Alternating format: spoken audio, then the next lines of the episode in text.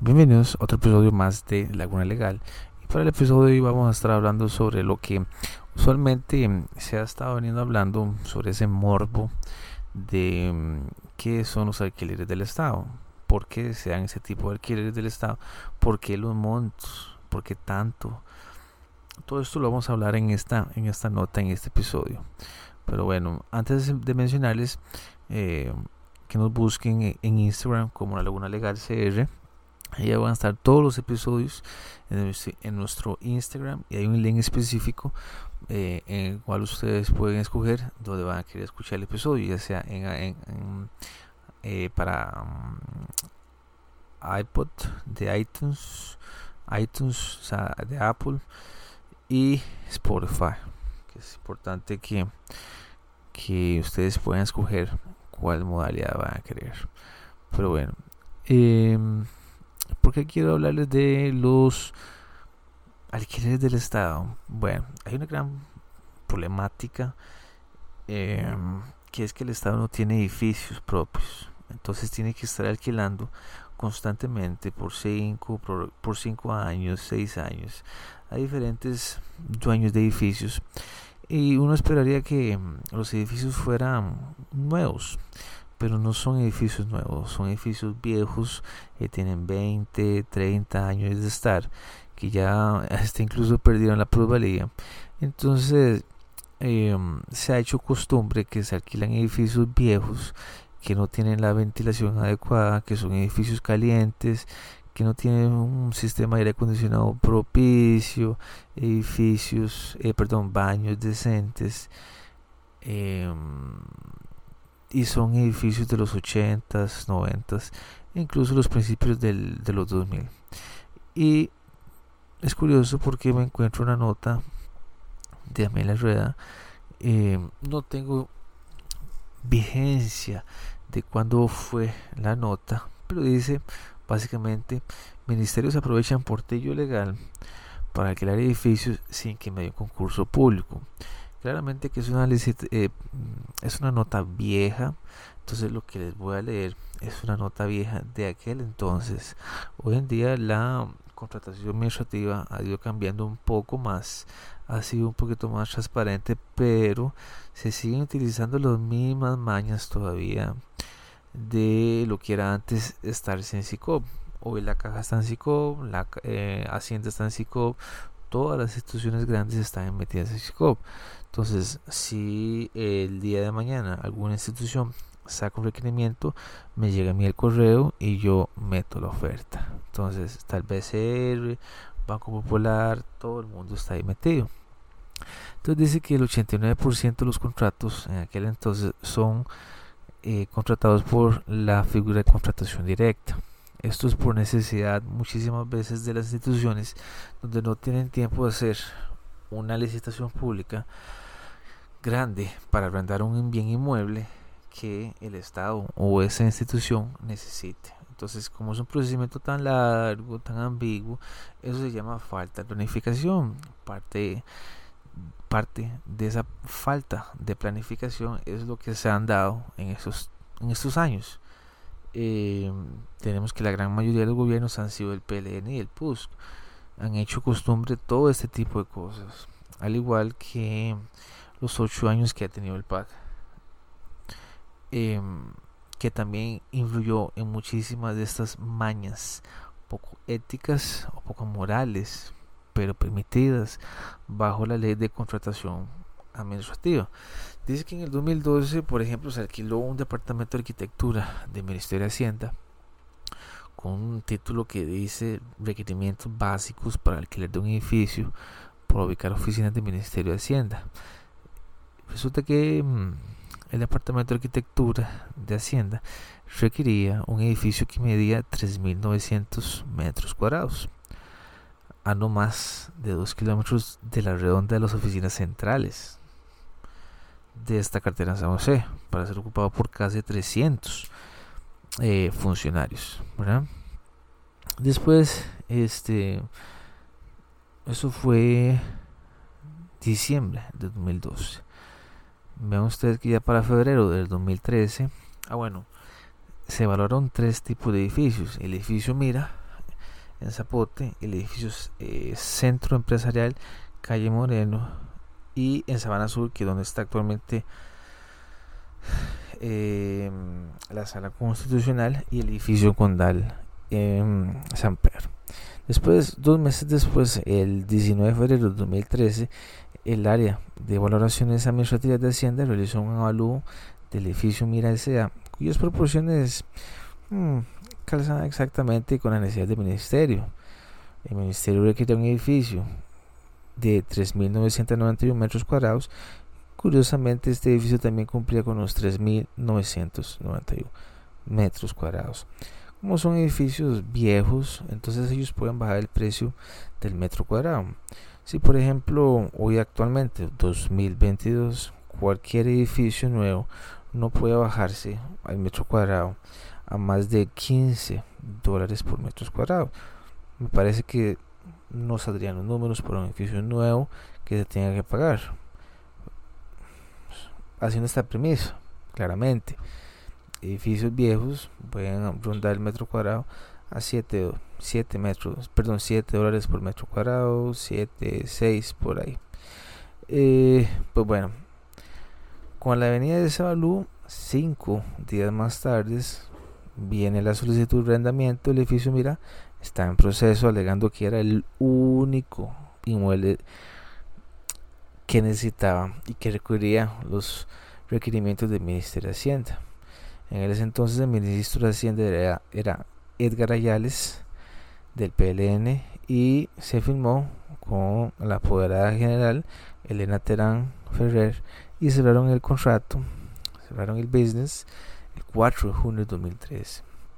Seis meses después, a inicio formal del procedimiento, firmaron un contrato por cinco años, cinco años prorrogables a un precio mensual de los 80 millones de colones al mes. Eh, después, otro caso parecido es el del edificio Mira, parecido al edificio Mira. Es un ejemplo del edificio Fischel, donde Hacienda ubicó las oficinas del Tribunal Administrativo y Contabilidad Nacional. Eh, para este alquiler de este inmueble, los requerimientos curiosamente era para 181 funcionarios, para un total de 4010 metros cuadrados. Lo sacan el cartel en aquel entonces. Em, el avalúo se hace el 10 de junio del 2013. El avalúo del edificio Fischel indica que el área es de 4010 metros cuadrados. Eh, indica la nota que es un edificio que no tenía ni pintura, ni que, que presentaba pintura y pisos en mal estado, servicios sanitarios deficientes, no carecía, carecía de ventilación, incumplimiento de la ley 7600 que es de discapacitados. Bastante curioso todo esto. En aquel entonces, claramente que se ha hecho y se hizo con... Eh, vean que es casi que exactamente se viene pintando el mismo síntoma como lo fue con el edificio eh, Plaza Rofas, que era donde está el Ministerio de Seguridad, eh, el Ministerio de Educación Pública, y este y em, pues bueno, sobre ese edificio Fischel se realizó un contrato de 53 millones de colones mensuales, prorrogales igual por 5 años a partir del 2 de enero de 2014. Como les digo, es una nota vieja. En aquel entonces existía o existe todavía un portillo legal. Si no existe hoy, existe otro portillo parecido que es el procedimiento de este eh, contratación directa. Em, básicamente dice que era arrendamiento compra de bienes únicos, que es la figura de 131, inciso J de la ley de eh, contratación administrativa.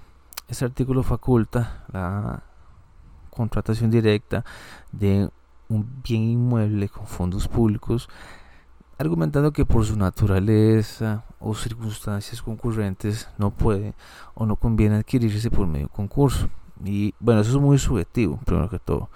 Y en razón de su ubicación, naturaleza, ubicación condición y situación son los más aptos para alquiler o compra. Entonces, igual, volvemos a un, un tema de subjetividad y no objetividad. Importantísimo ese detalle. Dice que casi el 89% de los 303 edificios que alquila el Poder Ejecutivo están en esa o estaban en esa modalidad. Actualmente no sabemos cuántos edificios alquila el Poder Ejecutivo. Pues bueno, eh, y solo un 14% han sido por licitación pública o abreviada.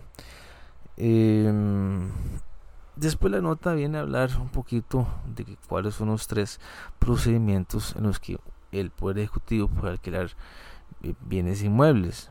Primero, la licitación pública son carteles grandes, son presupuestos grandes, al igual que una licitación eh, abreviada, donde el, max, donde el mínimo pueden ser cinco este, oferentes y después la contratación directa.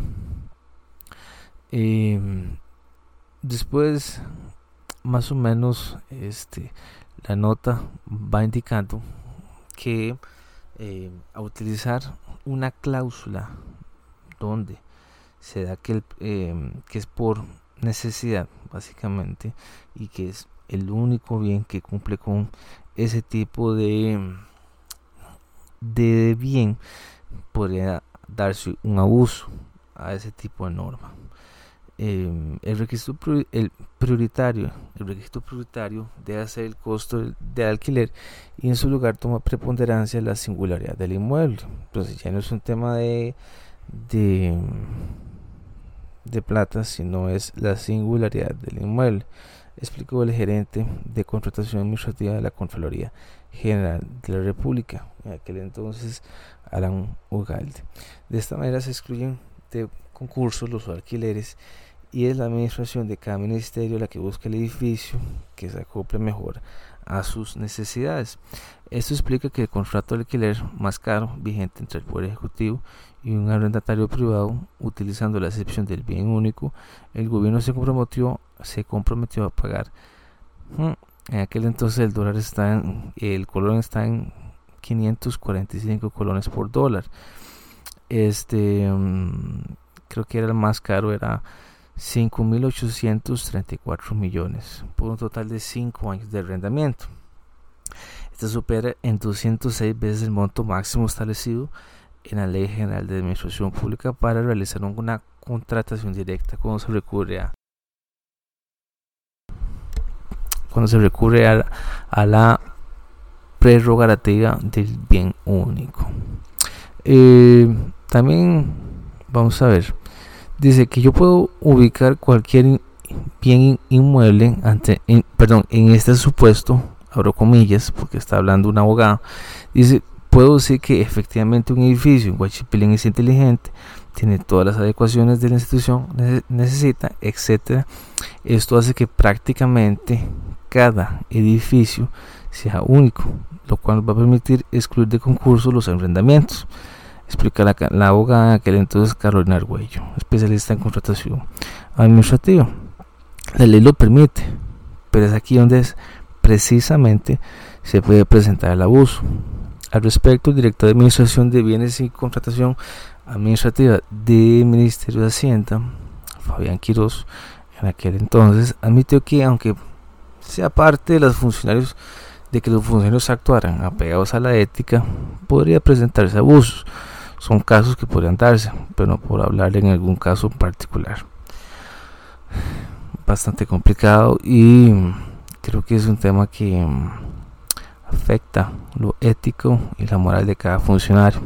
Hay una gran responsabilidad, una gran responsabilidad de los jefes de programa para que los alquileres se aprueben luego un filtro. Por su, por su parte, el Ministerio de Egresos, en aquel entonces José Francisco Pacheco, consideró que la contratación directa es un buen mecanismo para crear edificios, además de que la ley lo permite. Totalmente, eso huele como...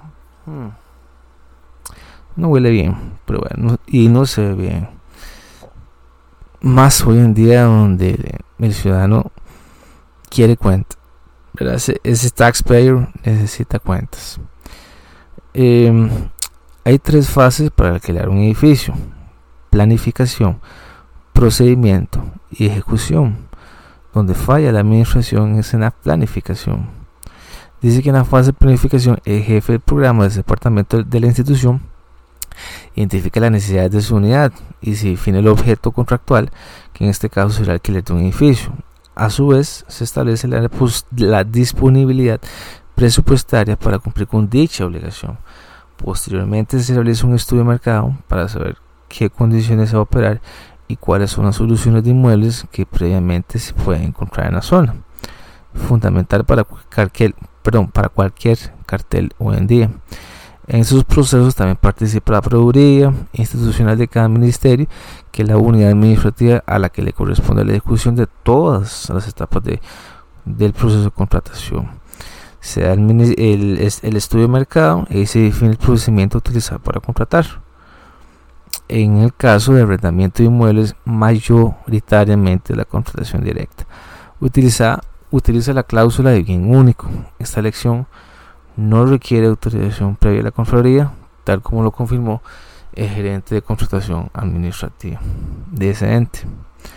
Em, dice que una vez aquí en el, edificio Mira, una vez que finalizó la fase de planificación, se inició el 25, el 25 de febrero del 2013 el procedimiento de contratación en el que se solicitaba la prioridad institucional, el alquiler de dicho mueble, puede ser el único que se ajusta a los requerimientos de arrendamiento, dada su ubicación y precio. Finalmente, como parte de la ejecución, la Dirección General de Tributación debe realizar un avalúo sobre ese edificio que se requiera arrendar para cualquier ministerio que necesite alquilar bienes inmuebles con con el objetivo de adquirir información sobre el, el precio de mercados o, objetos contractuales. Em, y aquí al final de la nota hablo un poquito sobre, em, dice que hay un artículo 131 del reglamento de contratación administrativa que habla sobre los bienes únicos. Menciona que el precio máximo será el que fije personal especializado de la institución o en su defecto la Dirección General de Tributación. Igual, entramos a una modalidad de, de subjetividad. La nota, como bien les dije, no dice qué año, pero ha cambiado muchísimo a lo que es hoy en día. Después dice que a criterio del presidente de las sociedades anónimas Hogares de Costa Rica y César Torres, que alquila dos inmuebles al Ejecutivo, el proceso de contratación con el Estado es engorroso y lento. Es un sistema desafortunadamente muy lento que puede ser mucho más fácil, pero es muy lento. Todo el mundo opina, pero por cierto muchas instancias de supervisión. Hmm, claro. Y por lo último, tiene que haber una supervisión interna de cada institución cuando se arrenda un bien inmueble. Eso es lo que mm, lo que podría dejar como una laguna de que si realmente cada funcionario está haciendo esa debida supervisión interna sobre los alquileres. Eh, yo diría que también deja mucho que desear.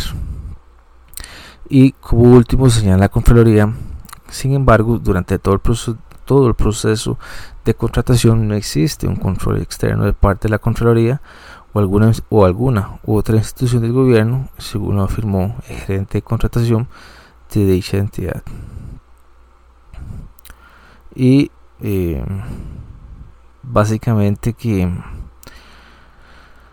la nota es interesante, deja ver que hay muchas falencias eh, a la hora de contratar, de, perdón, a la hora de contratar eh, bienes inmuebles y que si usted es muy amigo muchísimas veces del que da sí y mm, es un contrato por 5 años prorrogables a otros 5 imagínense ustedes qué situaciones no pueden darse donde pueden haber eh, conflicto de interés eh, pero bueno, esa es la nota. Eh, yo no sé qué piensan ustedes, pero yo sí pienso que debería haber una ciudad gobierno donde todos los edificios sean del Estado y que no se presta el morbo para que otras personas que se lleven esas cantidades tan considerables al año eh, donde solo poquitos, ¿verdad? Donde no hay competencia real de precios, eh, otros oferentes puedan participar y solo unos cuantos se pueden llevar este tipo de contratos y donde se pueden dar muchísimas modalidades subjetivas. Pero bueno, díganme qué piensan ustedes, chicos, y gracias de nuevo por escucharme y nos estamos hablando en el próximo episodio. Chao.